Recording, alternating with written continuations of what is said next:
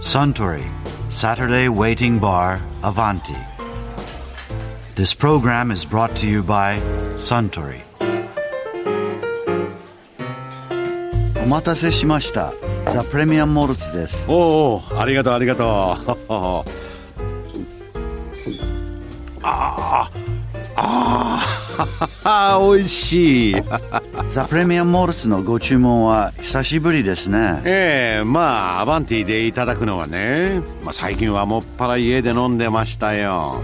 ただ先日アバンティでピッツァにまつわるお話をいろいろとお聞きしたでしょえなんだか無性にビールが飲みたくなってしまってねえ、ピッツァとビールの組み合わせはたまりませんよね。ええビールではないとしてもピッツァには発泡性のお酒が合いますよね確かに、うん微発泡のワインとか、あそうそうそうそうああピッツァも食べたくなってきてしまいましたよそうだピッツァといえば以前ピッツァ職人の山本久則さんがこんなお話をされていましたね山本さんはもともと料理の世界に入られたのはいくつの時でどういうところから入られたんですか僕は東京上京して18の時ですね、うんまかないがついてるような仕事を探そうと思いましたはいでたまたまチラシを拾ったのがイタリア料理屋だっあそうなんただでそこで約34年間働かせてもらったんですけど、でやっぱりイタリアに行ってみたいっていう気持ちがどんどん出てくるんですよでイタリアに行ったわけそこ から21にですよね、うんもう最初はもうローマに入ってた、でそこから北に行ってそこで出会った方が「ピッツァ食べた」って言われて「食べたよ」なんて言って僕がローマでも食べたしフィレンツェでも食べたしなんて言ったらもう鼻で笑ってね「ナポリでピザ食べないで何しに来たの?」みたいなまあ 何ピザ食ったらって言ってんだみたいな、うんはいやっぱりねピッツァって言ったらナポリなんですよもうナポリ以外のものをピザと呼ばないぐらいのね勢いでバーッとこう喋られちゃってでナポリに行ってないなと思いましてナポリに入ってとにかく地図を見ながら旧市街っていうねうまいピザ屋が並んでるって言われてるスパッカナポリってとこを目指したんですよスパッカナポリ、そんなに遠くはないですけどね駅から、まあ、ピザ屋さんピッツェリアっていうものがあるんですけどもうボーボーこう火が燃え盛って火が燃え盛ってたならんていうか釜火です事よじゃん釜のあ釜でね釜の火がボーってこう燃えてそこを吸い込まれるように僕入っちゃいましたねピザ屋さんにマルゲリータってこう頼んで1分コーラを一口二口飲んだら入ってもう出てきたんですよはああれこれ作り置きしてたんじゃねえかなと思って僕、そしたらもう熱くても持てないぐらい熱々なわけですよ、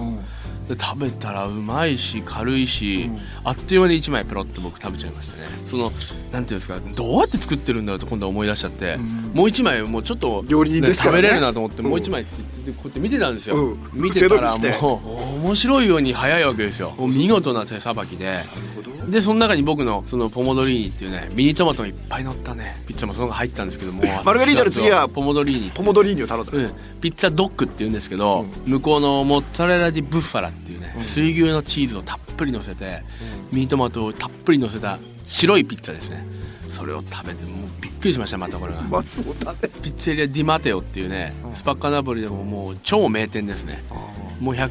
2 3 0年やってるような本当の老店でもディマテオって店とダミケーレって店をねナポリの人たちは知らない人いないんじゃないですかっていうぐらい有名なデ店ィマティオとダミケーレ何派ダミケーレ派ディマテオ派みたいな分かれるぐらいこうタイプで言うとねそのぐらい有名なんですよでそれなりにちょっと違うわけ同じナポリピッツァでもあだちょっと違うんですよあちょっと違うんだちょっとねちょっスとカッと抜けるかカリッと抜けるかっていう感じですねあ生地の硬さとピッツァってこう膨らんでくるんですけど、はい膨らんでくる時に中の詰まり具合が程よく詰まってるか、結構スカスカに抜けるかなのに周りの皮は厚いかみたいなえ結構スカスカに抜ける方がダメそうに聞こえるけどそうでもないのそそれはうでもないですよこれ好みなんですよ食感がいいの要は一緒に食べますからね、うんピッツァっていうのはちめちめ食べるもんじゃないですから、バグって食べるんですよね,、まあそうですよねフォークとナイ大口フでね開けてそう食べたりする人もいますけどやっぱり自分のこの食べ方があるわけじゃないですかだから自分の食べ方がまず基本なんですよイタリア人、そこに合うピッツァがどちらかっていう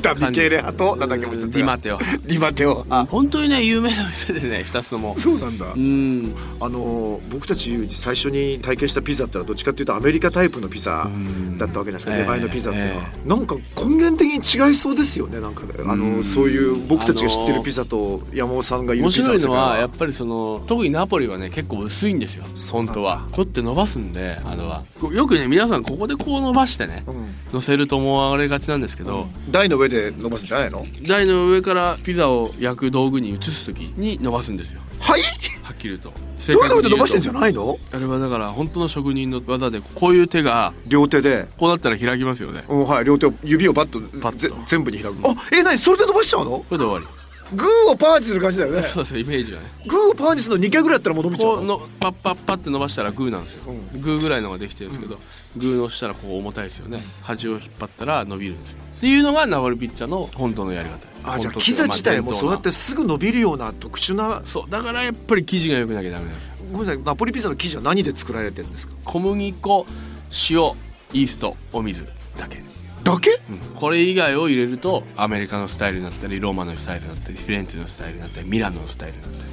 じゃあ何小麦粉とイーストってのは全然違うんだきっと全然違いますだから小麦粉とイースト塩水水これだけを入れて手で伸ばすっていうのがナポリピッツァの定義ですちなみに余計なもの入れるとしたらこれに何が加わりますかアメリカなんかだとバターオイルなるほどうんあとはちょっと違う粉入れてみたりとか小麦粉ってのは特殊なものナポリの小麦粉ってすごくね香りがあるんですよただ日本の粉でも十分美味しくできますよでどれぐらい焼くもんなの焼きは1分1分半え一1分でできちゃうのあれであできますそ1う分なの半以上かけたらもうナポリピッツァ美味しくないあそうなだのからいかにに生地がうまく育つのかが重要なんですよだって生地の段階じゃまだピッツァになってないよねあのなんか、伸ばした生地あれのまんまでし をょさっと取り出してパパパパパパパパもうこれでできますでそうです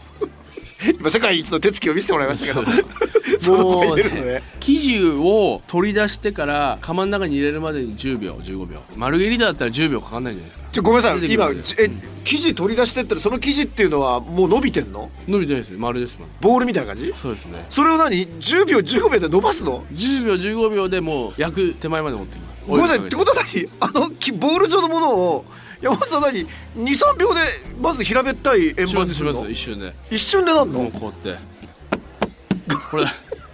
でもそうしなきゃ美味しくないんですよパッと入るでそこに具も乗っけるじゃんそうマルゲリータだったらもうトマトソースにってチーズのしてバジルのしてオイルかけて終わりそれ何秒ぐらい俺もう今やってて1秒